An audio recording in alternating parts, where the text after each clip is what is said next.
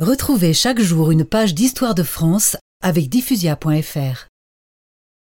Nommé par Albert Lebrun dans les derniers jours d'une Troisième République emportée par l'offensive allemande, l'amiral de Coup prend ses fonctions à la tête de l'Indochine le 20 juillet 1940.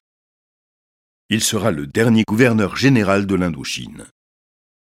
En pleine débâcle en métropole, son prédécesseur, le général Catroux, a été limogé pour avoir cédé trop vite aux exigences des Japonais.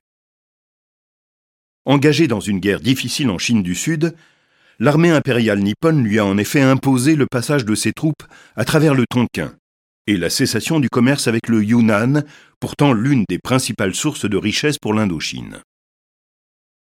De 1940 au coup de force du 9 mars 1945, tout le gouvernorat de l'amiral de Kou sera placé sous la menace japonaise.